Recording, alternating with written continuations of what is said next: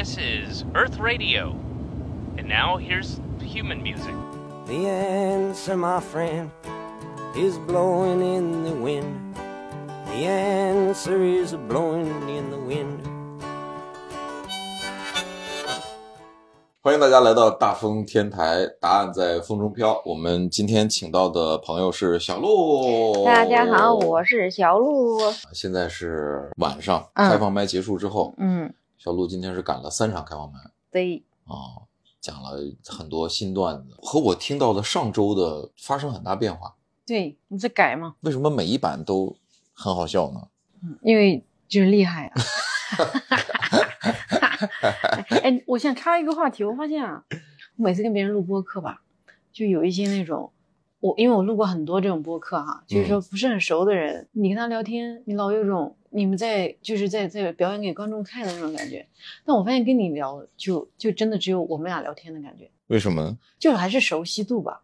哦，我感觉很多时候，就如果不够熟悉，你还你就那个表演感就很强嘛。嗯，我感觉跟你就比较熟悉，所以就就会那种就觉得哦，那就是我们俩聊一聊。刚才说哪儿来着？啊，说啊，说你怎么这么厉害呢？你说这开放麦，你说你就随便一写，随便一讲，就就就随便好笑。这个老天为什么这么不公平？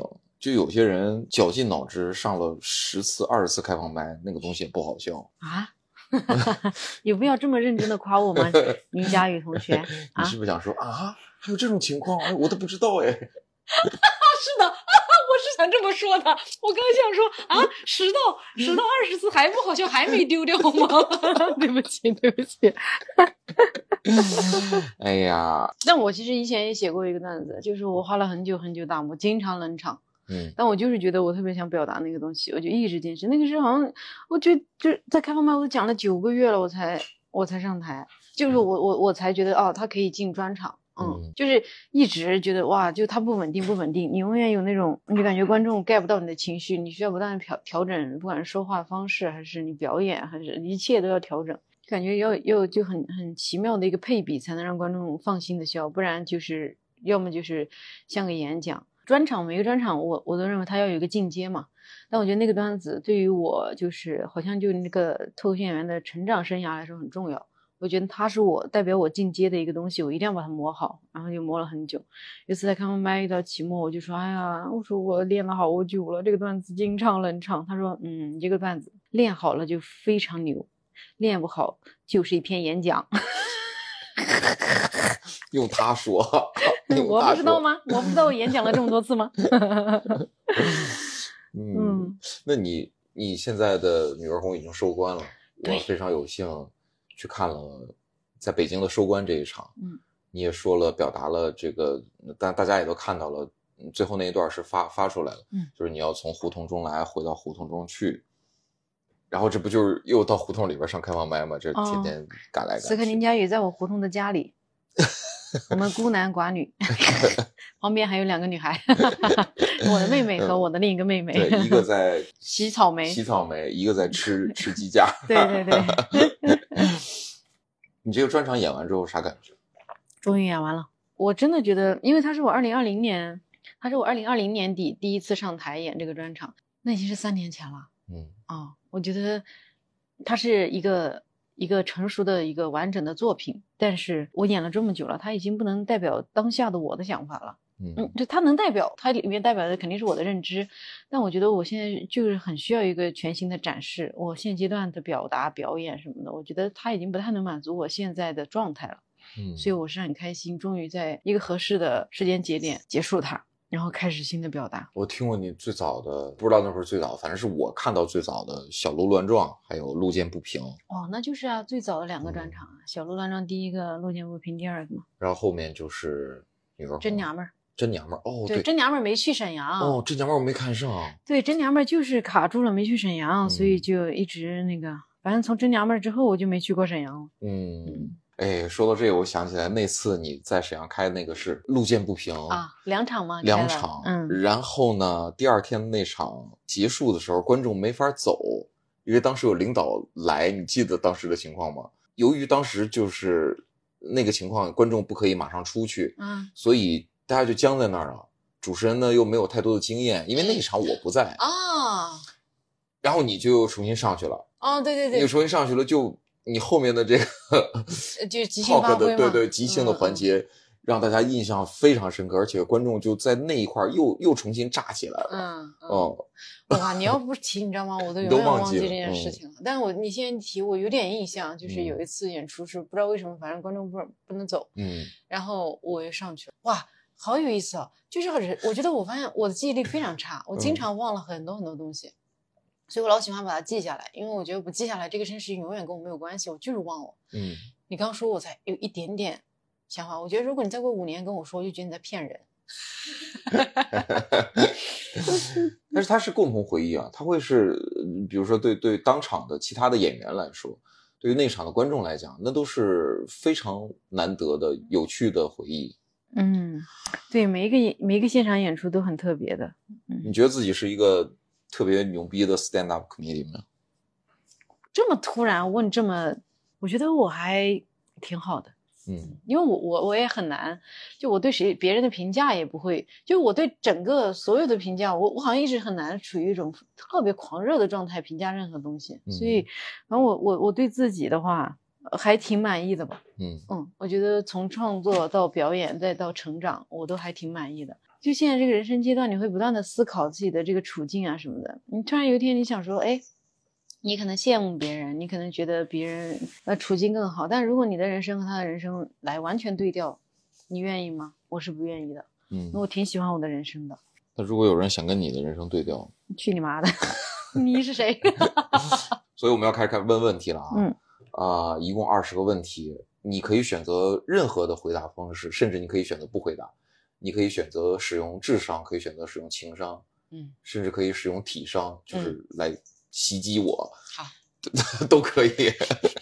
这 这个节目真是伤身体啊！二十个问题，第一个问题就是你最喜欢的 stand up comedian 是谁？国国外的、国内的，你都可以单独说一个。嗯嗯，Allen，我有很多其他喜欢的，但是我觉得 Allen 对我的，你看我这架子上面还放了个 Allen 呢。嗯嗯，然后那几本英文书也全都是 Allen 写的。就特殊感情嘛，还是因为就是就是因为见到他，所以开始做这行的嘛。嗯，呃，不是见到他那个还还是他，嗯对，这么多年都是他，对我还是最喜欢的是他。我觉得我喜欢他，可能不只是他他在他脱口秀节目，还有他单口的这个表达，可能他那个人生状态吧很好，可能也是因为他更出名，所以你对他了解更多。有时候确实是这样，对，像 Wanda 我也好喜欢，嗯喜欢他的单口，但其实我对他情，呃，我也看过他的情景喜剧，但我对他的生活没有太多了解，所以报道也没有那么多，对对对，所以你就你就好像很难跟这个人有更深的这个连接，所以看来人还是应该有自己的 talk show 的节目。嗯。你什么时候会有自己的日间秀这样的节目？哈，谁知道呢？这话问的。哎，我我我不知道，我现在以前是想做一个艾伦那样的节目，现在现在好像没有这个想法。哎，为什么呢？我现在感觉我的我的职业生涯目标好像不是做一个脱口秀演员，我好像也没有那么的喜欢去当一个主持人，问别人各种东西哦。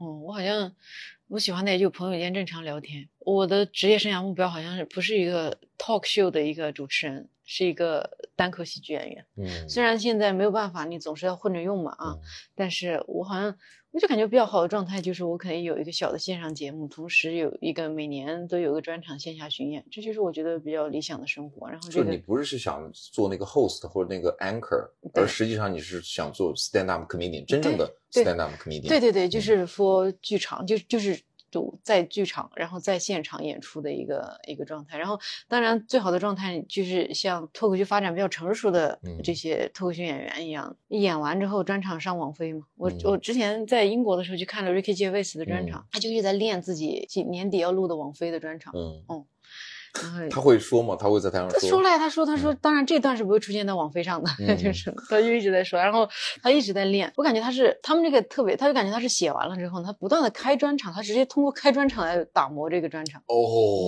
我看那场算少的，我那场七千多人，嗯算是他的少的，他日常的都是一就那种上万的人。哦，嗯他们怎么可以做到这个地步？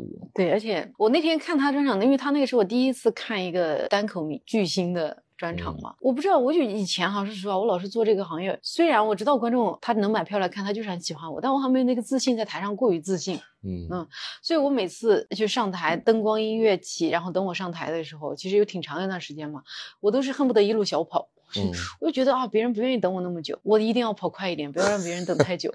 但是我就看完 Ricky Gervais 的专场，我就知道，嗯，他走路我都愿意看，哦，嗯，就是我就是为了看他来的，他就是走路上台那一段。但你走路大家也愿意看啊，就是你从你在那个台子走出来，嗯你穿着你专门设计的那个红黑的那嗯个，嗯嗯嗯，就就很帅啊，很嗯很美啊。但我真的是整个巡演，我到后期了，我才我才我其实真的是，我觉得是南京、北京最后这这四嗯场，我才会有这种安定感，就是我知道观众一定喜欢我，他不会觉得呃这个是耽误了时间。嗯然后这个点都是因为我当时看了 Ricky Gervais 的专场，我觉得哇，我作为一个观众，我期待看到他，哪怕是音乐响了很久，他还没有出来，我很激动，我也不会觉得你怎么还没出来，怎么这么磨叽啊？对，我不会。哦就是那个过程，就是我知道你要出来，我等待的那个过程也是幸福的。对，那这就这这是肯定得是超级好的演员，嗯，超级有就是你是。你是已经非常非常喜欢他了，嗯所以对。但我我自己想，我就觉得啊，既然观众真的任何观众，他只要愿意有花钱来看你的演出，他一定嗯非常喜欢你。嗯因为你想想，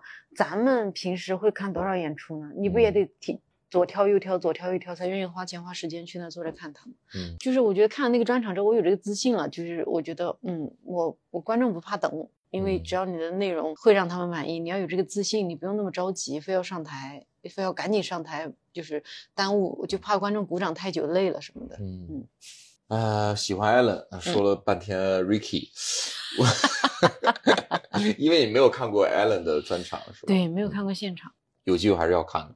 但是他好像现在应该不基本上会了。对，嗯我觉得他现在他现在不是节目也不做了吗？我看过线上的，他最后是最后一个，我不知道是不是最后，就那个感同身受那个专场，我觉得他已经有点脱离人民群众了。啊对啊，所以他这，不是就是完全是他那个专场名字要说的这个意思，这种单口巨星的问题啊，嗯，嗯，但我觉得他直面这个问题就挺好的。那国内的 stand up comedy，如果国内真正的大家算是 stand up，你最喜欢谁？期末嘛，毋庸置疑。哦，不管是生活里的他，还是舞台上的，我都觉得他是是一个，你感觉他就像你生活里一汪很沉静的水，死水，没有，就是他有在涌动，但他就是很很稳定的在那儿。你认识他几年了？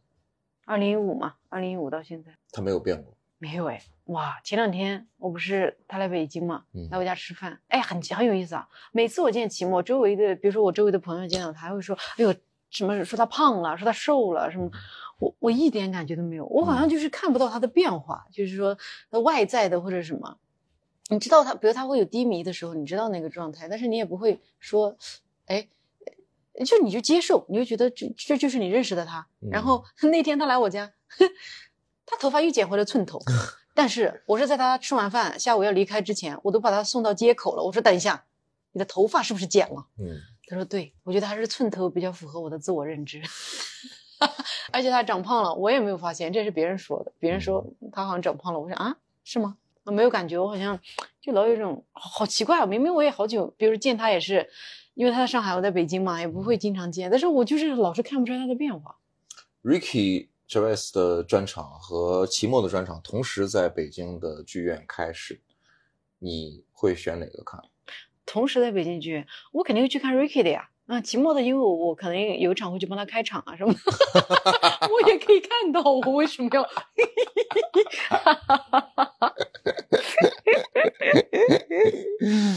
OK 那第二个问题，你最喜欢的专场是哪个？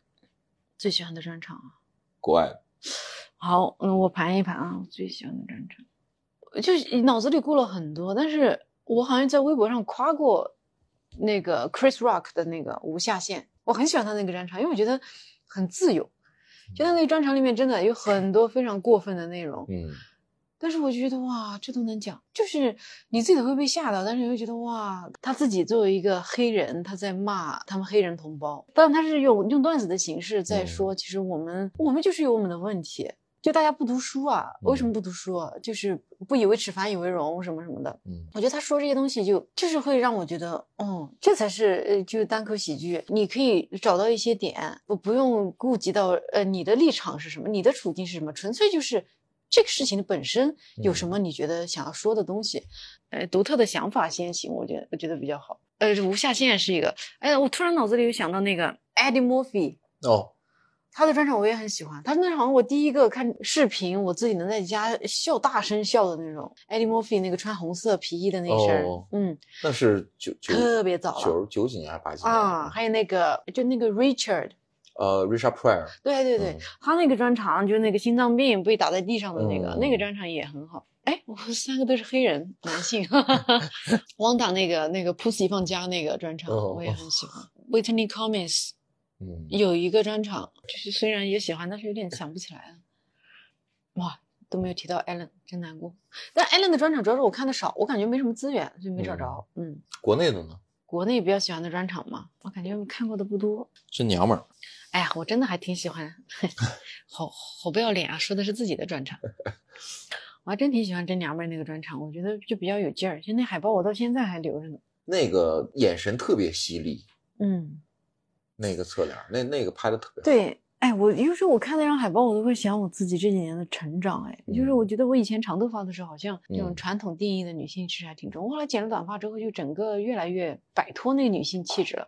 但我今年又开始觉醒一点了，我又开始觉得，嗯，我为什么老是要去摆脱这个女性气质呢？这也是有问题的。对我想到了我下个专场的海报，我就要解决这个问题。嗯，嗯，但我前两天我想到了我下个专场的海报，我还挺开心的。先不告诉你，这个要把头发留起来了。啊，不留不留，但是嗯我就是想要，我觉得我下一个专场的海报，我会想要表达这些东西。嗯嗯，好，那第三个问题，你的喜剧理念啊，或者说你对喜剧的感，有受到一些喜剧电影啊，或者说比较幽默的小说啊之类的东西的影响？嗯，月亮与六便士、人哦性的枷锁都是毛姆的嘛。毛姆，嗯，然后其实我觉得我我的这些活跃思想的启蒙跟那个刘宇老师有关系，送你一颗子弹。哦，我到现在对他第一版也有，第二版也有，但是第二版昨天送给一个朋友了，朋友要出国，然后我就把那本书送给他。我本来想给他送第三版，但第三版现在买不到，嗯嗯，我就让他带走了那本书。他的书在我是当时在考研的时候看的，我就觉得哇，每天看一篇，就感觉怎么说呢，像是你的大脑喝了一杯特别有趣的饮料。哎，有趣的饮料是什么样的？啊，就是你喝的，对，就是你的大脑在啾啾啾啾啾的吸 吸那个饮料，然后你吸的就很欢快。Funny Juice。你喝过有趣的饮料？没有，它就是我想象中的东西，嗯就所以它比较抽象的来形容嗯我当时的感受。就送你一颗子弹，我觉得对我影响还挺大的。嗯可能就是因为当时考研的时候看看看看看，它让我的无聊的考研生活好了很多。就是我我也觉得哇，我就一下子通过这本书，其实每本书都有这样的功能。嗯就是带你到另外一个世界，然后等你从书里呜一下回过神来，再回到你的现实世界。我就觉得他就是因为那本书讲了他在美国的各种读博期间的生活嘛，嗯我就觉得哇哇，一个人把自己的内心世界用这么精准的文字，这么有趣的表达出来，我就觉得哇，好好啊！我也想像这样，我也想能够这样精准的表达自己的精神世界。那时候你还没有接触 stand up 没有，那是二零一二年的事儿。电影呢？你有什么喜剧电影是你比较喜欢的？从小到大都比较偏好。喜剧电影啊，我想想，有什么过于让我开怀大笑的电影？那《宿醉》吧，宿醉，嗯喜欢看宿醉。嗯，可能说实话，我看的喜剧电影也不多。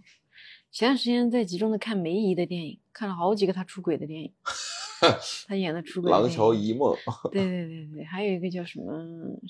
哇名字都给忘了。嗯嗯，对对对。但喜剧电视剧的话，啊，我觉得情景喜剧情景喜剧那也挺多的了，宋飞啊、老友记啊这些。嗯，汪达，你知道汪达有个情景喜剧吗？我没看过。汪达有个情景喜剧，就纯纯黑人，哦就所有阵容、所有演员都是黑人。哦，嗯，这个世界里没有白人。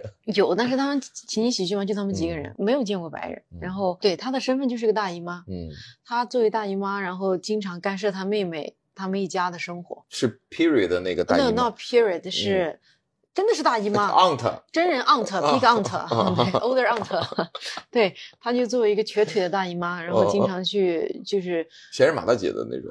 啊，对对对对对，哇，好精准，闲人马大姐，闲人汪大姐，American big aunt 汪。我喜欢他那个舞台状态，因为我觉得我表演，我我是表演一个东西状态跟他还挺像的。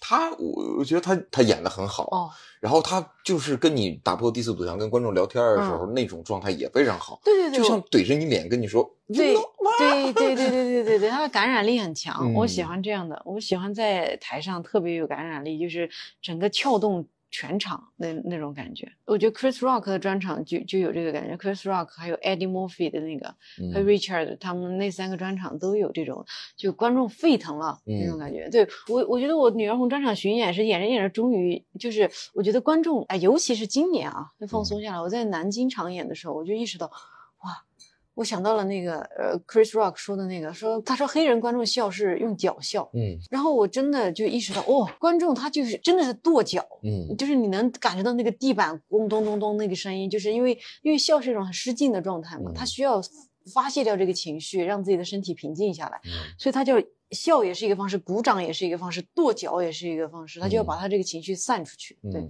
所以我就在台上听到了观众跺脚，第一排的，然后后面的，你都能听到那个嗡嗡嗡的声音。这种感觉太美妙了。嗯，这个，这个可是 一般演员没有经历过的情境。嗯，然后我会比较喜欢这种沸腾的演出，我觉得，嗯，不知道，就是还是喜欢热闹吧，嗯，喜欢台上的时候，就是所有人，我觉得要笑就别是微笑，一嗯笑就一定是要大笑，就是笑到笑到就是对对对，就天灵盖都掀开那种笑，就就这是我的追求的 目标。好可怕！一笑咯起来了，然后再。翻盖儿的，对，就是特别希望自己能能让观众一下子就是笑到忘记一切那种感觉。你现在基本上演的都是千人场，嗯，女儿红巡演是刚刚演的是三十人场吧，开放麦。你还记得自己以前演一百多人的时候的那种感觉吗？记得呀，就跟千人场的差距大吗？我感觉还好哎，就千人场的你要可能节奏要稍微有不同，可能我觉得唯一的你要适应，就就真的是你从五百人到一千人的时候，你第一次适应过来之后就好了。之后嗯到后来我们演有两千五的、两千七的这种，说实话是更好演的。嗯三十个观众你不一定能逗笑，但三百个逗笑的几率就更高。嗯嗯，，三千个就更不用说，因为总有观众能 get 到。你什么时候能开五万、八万、十万人的四面台的那种专场？对我，我挺我我我原来觉得这个好夸张，后来我想说，其实那样应该是很有意思，因为因为现在都可以上大屏了嘛，我下一个专场一定要上大屏了，因为我觉得我真的表演的很好，我希望嗯观众不要失去这个，因为好多观众跟我说他在第二台嗯他看不到我的表情，他只能通过我的声音觉得很好笑，但是他看不到，我觉得很遗憾，嗯所以我下一个专场一定要上大屏，因为我希望每个观众到到那儿他都能，就是我哎我看到小鹿了，他在那儿。他的他的他的表情好生动啊，因为开放麦观众都能看到嘛，那么近嗯哈，他都能看到你的表情。但是大舞台上一千一千多人的，哎呦，观众他就看不到你了，他只能听到你看到小小的一个小枝，你在那动嗯来动去的，我就觉得很遗憾。我希望观众他只要为了这场演出花钱了，我希望他能能看到我看到这个全部的表演。嗯，嗯所以我反正下个专场就是一定要加大屏，第四个问题，你小的时候是一个受欢迎的小孩？不受排挤吧，仅此哦而已，没有到欢受欢迎的程度。你小时候幽默吗？不幽默，我印象里没有什么哦，我可能搞笑，但是不幽默。搞笑，小时候的搞笑就是学那个那个春晚小品里面嘛，嗯，学白云学黑土那种嘛，嗯，那是搞笑。对我学他们是搞笑，他们是幽默，嗯，但我来学他们就扮丑啊什么的学他们，我这属于搞笑。同学分不清搞笑和幽默，同学会觉得你好玩儿。嗯，对对对对对，我之前有前两天跟一个朋友聊天，她也是一个喜剧演员，一个女孩儿，她就说她初中的时候遭受很严重的校校园霸凌，然后她就每天回家，每周都去看《快乐大本营》，然后把所有的笑点都记下来，回来表演给同学看，嗯慢慢的通过搞笑让别人接受她，然后不霸凌她。哦，好心碎啊！但他他现在是特别厉害的一个喜剧演员，所以其实还是那些成长还是有用的嘛，对吧？嗯，那你你当时不是为了什么什么招人喜欢啥的，你只是喜欢模仿白云黑土。也是为了招人喜欢吧，因为你觉得你那样，别人就是在你旁边笑得开开开可开心了，好像就很喜欢那个感觉。男生女生都一样。嗯对对对，我感觉，哎呀，做喜剧演员的多少都有这种吧，就是特别希望别人的快乐是因为自己吧。嗯嗯，你没有这个想法，你就没有这个动力了。嗯，你没有这个想法，你就没有这个动力去开放麦了，因为开放麦也不挣钱，对吧？嗯你去那儿，你就是你就是呃，就今天沙尘暴，朋友们，今天北京五五百 空气指数 PM 二点五五百，然后去开放麦，那就是赶了三场开放麦，每对场开放麦讲那么久。啊，你嗯就是因为喜欢看到别人因为你，然后就就就是好开心，然后不知道为什么，就是你永远对这个东西很有很有渴望，有些时候累得要死，当天已经累得要死了，特别不想去开放麦，因为对对你来说也是一个精力体力的巨大消耗。嗯，那你去玩你一定不会后悔，因为你去玩你就知道哦，你感觉你又做了点什么，我就感觉嗯这是件挺浪漫的事情。那天晚上永远不会再发生，这帮观众永远不可能再重新组合在一起。嗯你也永远不会在那天晚上出现在这帮观众面前。第二天开始又全都不一样了，嗯全都又重重新随机排列了。那那天晚上就是你哪怕演出效果不好，我觉得也是一件正常的事情，是一个嗯可以接受的。对啊，你你接受了这帮观众的冷暴力，你不用说冷暴力，有一回你记得有一回你还被一个大爷，哦，对，好，来你自己讲讲。我为了大风天承受了太多。大风天有一次开放麦，当时是在 东四附近的一个胡同里，旁边的一个 大爷一定要九点钟睡觉，不九点钟睡觉他就受不了。所以呢，我们的开放麦正常应该九点钟结束，但是那天也是因为就可能演员加了吧，然后但小鹿是最后一个，正在台上就是闪转腾挪，就大家特别开心，观众也开心，你也很开心，大家都很开心。突然之间冲上来一个老头儿，突然之间冲到了小鹿的面前，告诉你：“你别讲了，你别讲了。”当时是有有照相的，有有有视频，因为我当时在录。嗯，，对你当时的一个状态就是慌了，嗯，我我当时很震惊，因为对大爷，我拿着麦克风，他声音比我还大。嗯，嗯，他就嗯别别别讲了，别讲了，然后打开我们的那个门，冲着下面喊他的老婆上来，大爷，我笑了，这个 让他老婆报警，建华是吗？建建华，建华，建华，就是他自己不能打电话，对，我也好奇怪叫他的助，理来打对，电话。非要让他老婆，我们以为建华是什么什么，他埋伏好的那个这个这个这个警察什么的，建华是他的老婆，他，疯狂的在这种关键时刻 Q 他老婆去报警，我觉得好奇怪啊，一个大爷。然后本来也试图跟他掰扯两句，后来佳宇觉得面斥不雅，然后来就结束，但是真的很好笑，我当时整个人懵的。然后佳宇呢还想去制止那个大爷，就等于跟大爷就等于像他跳着 tango 一样，对，跳着 tango 一样从我的面前经过，我当时整个人懵了，我想啊，这怎么办呀？这接下来跟大爷得表演慢才了，他吐槽我，然后我在那继续装傻吗？太好笑了。开放麦，哎呀，北因为我京的开放麦。觉得这也挺有意思嘛，很嗯特别嘛。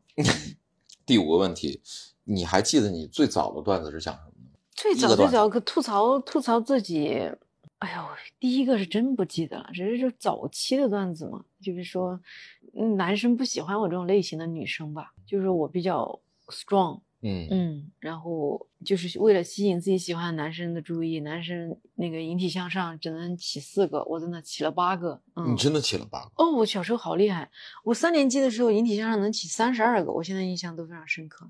嗯，我当时觉得这你这正手还是反手啊？呃就这呃这样正手起三十二个。哦，然后我到我现的天！因为那是在我们当时我我们那个小学嘛，然后我就觉得，因为真的没有什么可以玩的，嗯小孩你身体也轻嘛，你就很容易起上去。然后我起上去之后，周围所有人都很震惊，但是我觉得这不挺正常的吗？起嗯三十二个，就好好简单的一件事情，因为确实不累哈。然后到后来，我到六年级，小学六年级的时候，好像就只能起八个了，再到初中好像就是四个，现嗯在可能就是零吧。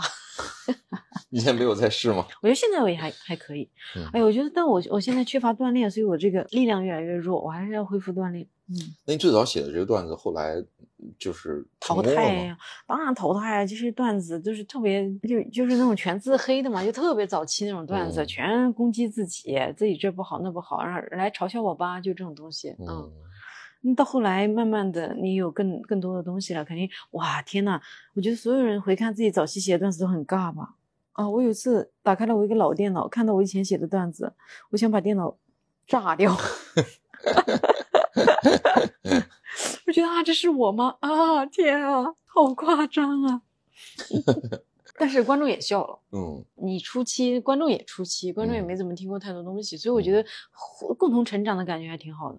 所以我就感觉，哎呀，这个行业我们这个行业最好的，你就可以一直一直干下去。那你到你比较比较老的时候，你这帮观众他也老了，他也嗯在，嗯，当然你也会有新的观众来，嗯但是老的观众会就大家就是一直互相，因为你到新的阶段，你在讲新的故事，他们也在经历新的，大家还是有共鸣的朋友，我就觉得很有很好。这其实第七个问题了，我们跳一下子。你都说到这儿，你觉得你的职业前景是啥样？就 stand up comedian 能做多久？是要做一辈子吗？嗯，你的预期是做一辈子，对，不论环境有没有变化，或者是嗯个人有什么样的变化，比如说你突然之间就嫁给了美国首富，然后就让你必须要去纽约，就给你十个大别墅，就都是纽约也有也有俱乐部啊。你看你局限了是不是？我在纽约打听过了。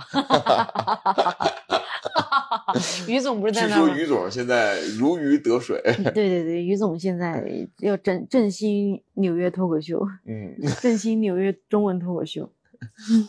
我等着于总打下的江山，然后我去变成半壁江山。所以你觉得自己是会一直做下去？会嗯，嗯，就我觉得，除非有什么过于巨大的阻力，做不了。但我肯定愿意做下去。我喜欢做，我喜欢在台上表演，我也喜欢作为单口演员的这种生活方式。我好像特别不能适应朝九晚五的生活，那样嗯的我特别的抑郁、暴躁、焦虑。我觉得现在这个状态虽然很忙很忙，老有人说忙啊什么的，我觉得我是可以承担我做这件事情带来的任何的疲劳、辛苦什么的，因为我觉得就像有一个花花一样，我现在脑子里突然出现了一个一个花，就是它周围可能有很多五颜六色的各种各样的问题在，但是好像中间是甜心的。你老是有这种，你必须要接纳嘛。你说实话，我有时候感觉，作为我们这个行业的人，真的，你好像在台上的时光是最简单的。你在台上，你就只需要好好把你的段子写好、演好，观众笑了，这件事情，我不是说台上表演多简单哈，我是觉得相对其他的事情，这件事情好像特别简单，它简单直它更接。纯粹一点。嗯，对你不需要想想更多了。嗯，那嗯其他的我真的，哎呀，就感觉自己应付不了。我感觉我其实一直像一个幼儿园小孩，要假装自己很大，然后就是，嗯，假装是一个三十多岁的人了，然后你要你要懂这个懂那个，但其实我也只是在努力的装懂吧，就是很累，但是也没有办法，你确实不是幼儿园小孩了，你就是得接受这些。要承担很多工作，甚至还有很多责任。对，然后哎呀，就是你喜欢做的、不喜欢做的，好多这种事情都得去做。所以，反正我就觉得在台上，为什么老喜欢在台上，就是它比较让我觉得真实简单吧。那回过去第六个问题，你入行的原因就是因为你不想做朝九晚五的生活，你更喜欢 stand up comedian 的生活。对呀、但但你但你加入这个行业的时候，你没有看到这样的生活。对，哎，我就发现有时候就得说，有些人啊就是天选之人。我当时选这行的时候也，你也是留着后路的嘛，因为你也不知道会怎么样。嗯但是你就是觉得，如果你不去试，如果你就是就是完全不去尝试，不去把你时间砸进去的话，你永远不知道它会怎么样。嗯我觉得人能找到一件自己喜欢的事情是一件很幸运的事情了。那如果我有这个幸运，我一定不要浪费它，我要、嗯我要去试，我要去多做这件事情。首先它让我很开心，先开心着吧，后面的嗯事情再说。嗯，这样刚好运气好嘛，这个行业确实起来了。嗯，你当时是其实是在做兼职的律师，其实你不能做律兼职师律师师啊都是专没法职的兼职。对，对啊，嗯，那你就是把自己本职的工作放下。对，就是你就，哎呀，此起彼伏吧，就脱口秀算是小三转正了。现在有一些，我经常会遇到一些新朋友，他们想加入这个行业，想放弃以前的工作，或者说直接就来做这个。哎呀，还是不要吧。我觉得还是你一定要先试试试试试。你要做着自己本职的工作，首先第一点，这样是你切入社会的一个好方式。你成为全专职脱口秀演员之后，你的圈子会越来越窄，你会天天跟同样的一帮人在一起，说着同样的事情。我觉得这样的生活是挺无聊的，所以我觉得尽量能够多切入社会，才会让你的生活更丰富，你的想法更多元，这样才会就才会让你的段子更好。嗯，所以肺腑之言。嗯，但你刚刚明明刚刚说完自己说还是先开心着吧，哦开心之后，但是 那是你的个人个人哦不不经历不不不经验，不，我的意思，我先开心着。我的意思是说，那我就是我要我做着律师养活自己的同时，我先要我一定要做脱口秀，我不能不嗯做它。对啊，这是我开心的部分。嗯我我不是说你要上来就直接，我二零二一年我的律师证才才暂停的，嗯嗯，这么多年了，对，嗯所以我觉得还是要有一个你接触社会的方式，不然你这个人就会你。你你至少要有一个坐标看社会吧，对吧？你这个坐标丢了，你就现在就是完全社会观察者，除非你过于天赋异禀，那我也就没什么好说的了啊。嗯但我觉得多数人还是需要一点点真实的经历吧，不然就说的东西都很假。我本来下个专场想取名叫“真笑至上”的，后来我觉得，嗯，他好像他是我的一个态度，但是我好像不想，后来放弃了这个名字啊。嗯嗯，我我现在换了一个新的名字，但是我是觉得，对你只有真实的东西，你才能打动观众，然后观众的那个笑也才是真实的笑。因为我觉得现在有很多假笑，不怪观众啊，是因为演员的东西就假。嗯，他不是他真想说的话，对太多的人没有在台上讲自己真想说说的话，啊，对对，所以我就感觉都很痛苦。演员呢没有生活，以至于没有什么东西可以讲，所以讲出来的东西就不得不讲。观众呢，他也知道哦，这是这个结构来说是一个笑点，嗯那我就笑一下吧。但我也并没有发自内内心的、发自肺腑的觉得哇靠，我好开心啊！这个点怎么这么有意思啊？好开心！我也因为有时候感觉，我如果哪一天获得这个笑点，我觉得我这一天没白过。嗯我就觉得哇，有一个笑点就会让我觉得太开心了，就觉得今天这一天就放烟花了，嗯就那种感觉。对对对对，所以，哎呀，我就我觉得只有真实的生活能带来真实的这种灵感，不生活还是不行。嗯，接下来进入到生活的部分了啊，好，特别犀利的问题。嗯，第八个问题，你觉得中国目前的 stand up comedian 谁被低估了？谁被低估啊？嗯，子涵吧，我觉得就是他很棒，但嗯是没被。没有被更多的观众所接受，没有赚到更多的钱。对对对，他那个专场你看过吗？看过在北京看的，哦，北京看的。好多业内的同行看了，嗯，哦，呃，包括他他的那个书，很多同行也都买了，对，甚至有很多人找他改段子，嗯，但是观众确实是，但我觉得子涵找到了他的观众，我觉得这个嗯很重要，因为有些时候大众化了之后，你其实很痛苦的。你大众化之后，你就被大众的审美裹挟了。当观众愿意为你买单，你不敢让观众失望的。嗯我觉得，我反正我是不敢那么任性，我还是希望，你这观众买单，我还是希望观众满意的。反正我是觉得像喜剧技巧啊、想法什么的，我都是很欣赏子涵的。嗯感觉就是现在大家现在还是就觉得节目里面的这个东西好像是特别重要的一个东西，但我觉得这个东西会慢慢改变的。嗯，对，反正就是我很喜欢子涵，嗯，明白，嗯，我也期待你说的那个情况。嗯第九个问题，你觉得谁被高估？就是这个问题就不回答了吧。我不知道怎么怎么讨好人，我还不知道怎么拒绝得罪人嘛。第十个问题啊，是一个复合问题。你爱看脱口秀大会吗？你爱看一年一度喜剧大赛吗？你爱看这样的喜剧综艺吗？我的感觉是我参加哪个我就不爱看哪个，那这俩你都参加了呀？我都不爱看。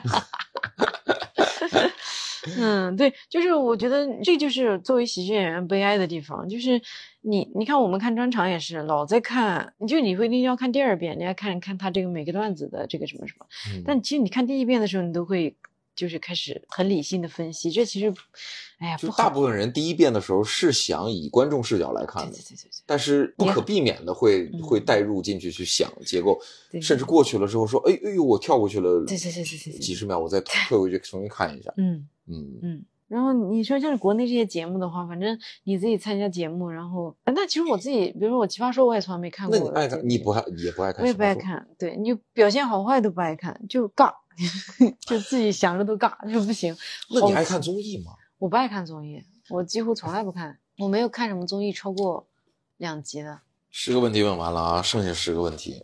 这十个问题你可以每一个都说我不想答，嗯，都可以啊。嗯，这个就是 A 或 B 的问题。嗯两个演员你更喜欢谁？嗯，第十一个问题，郝宇和周奇墨你更喜欢谁？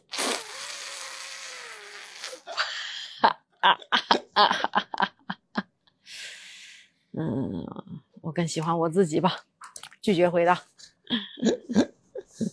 他俩我都好喜欢两个老大哥，嗯真的就是，哎呀，那小，哎呀，不知道为什么华宇老师，我之前不是去一趟迪士尼嘛？哦，不对不对，我去环球影城跟小黄人合影，嗯，然后华宇老师还发过来跟我说，哎呀，小鹿跟我合影了呀，啊 因为他头像不是小黄人吗？是是，嗯，他一直以此自诩，好可爱。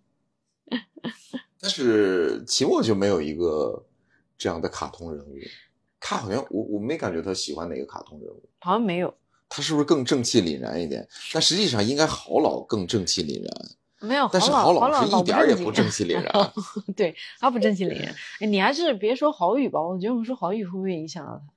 呃，没关系，在我们的播客里面是没事威哥，嗯，难过。嗯，下一个，毛东和 Storm，你更喜欢谁？两个人，因为上一期其实 Storm，我就觉得他们俩有一点 gay gay 的，因为 Storm 最喜欢的是毛东，他最喜欢的 stand up comedian 是毛东，然后他自己还吹了一句，当然他可能不会选我，我拒绝回答。下一个，你不会全都拒绝回答我吧？英宁和航哥，你更喜欢谁？我拒绝回答。再下一个，你的好朋友张彩玲，张彩玲和李雪琴，你更喜欢谁？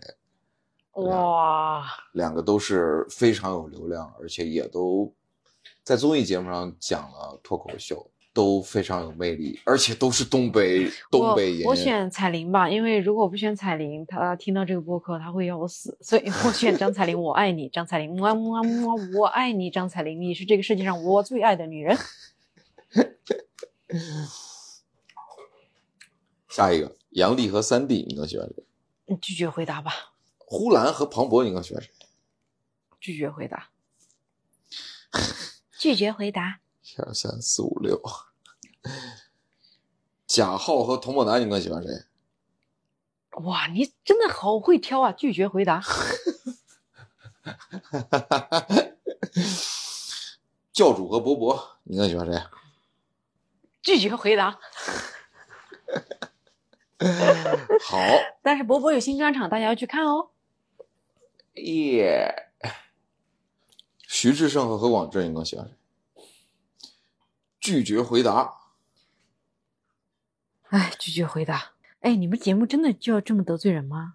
好夸张啊！一直是这样得罪人的，哇哦，每一个都会问。哎，我发现我们脱口秀演员还是没有像人家 rapper 那么 real 啊。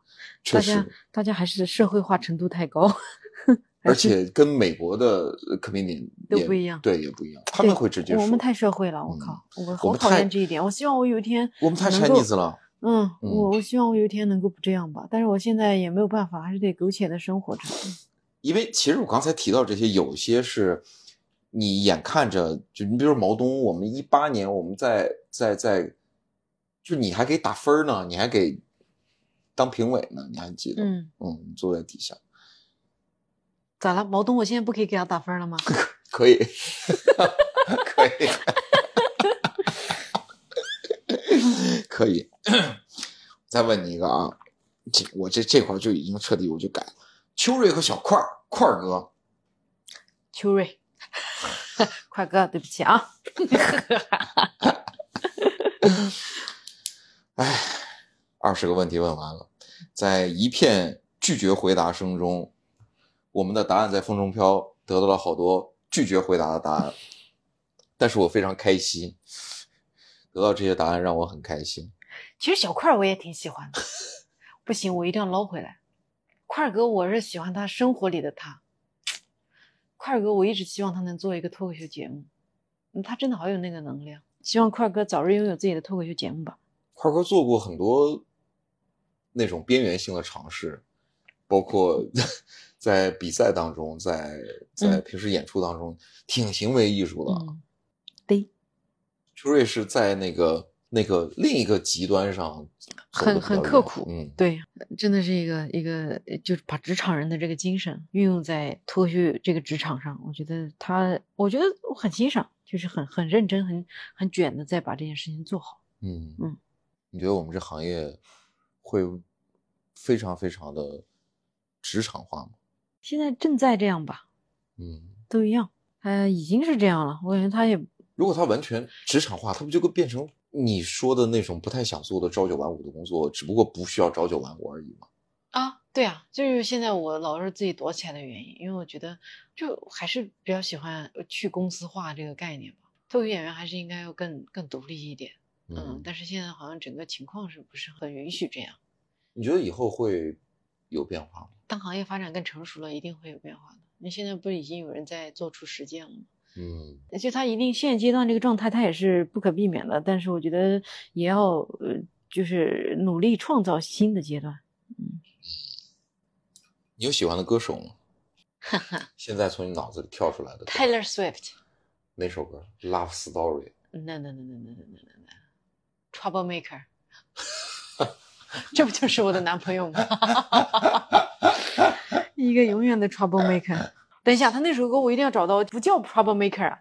I know you are trouble when you again。你搜一下 Taylor Swift。那个就是很多 I know you are trouble when you walked in。哦，我知道你说的这首歌。是 Troublemaker 吗？You got me alone。对，它不叫 Troublemaker，它叫 I know you were trouble。我就知道你是个麻烦。你会讨厌麻烦吗？谁不讨厌麻烦呢？你就只要接受啊，就是你可能你忍受了这些麻烦。但是如果这个麻烦是你的宝贝，啊，是啊，就是像我为了我男朋友忍受了很多麻烦，就是因为我觉得他值得我麻烦。虽然我非常崩溃、非常生气，他别的方面就是你会觉得这个人对你的情绪价值啊什么的这些，就他在你生活里的存在的重要性，你会因为我我如果在一个我的陌生环境里，我也是一个一个麻烦，我就意识到，当我成为他的麻烦的时候，他没有那么烦躁，他很开心。我成为一个麻烦，他可以帮助我。就是我觉得两个人在一起，就是互相成为对方的麻烦，你能接受这件事情。所以我现在感觉就是，就是你就就是要接受，你生活里有了别的人，他对你的意义很重大。自己待着是最没有麻烦的，但是就会很孤独。对，那你不愿意自己待着呀。Stand up comedy 给你带来麻烦吗？它本身没有给我带来麻烦，但是我觉得附加此延展对附加延展的非常非常多的麻烦。嗯，特别多的麻烦。为了这件事情，你要去接受这些麻烦，就是看你的爱对麻烦的恨哪个更大。我现在还是爱大于恨吧。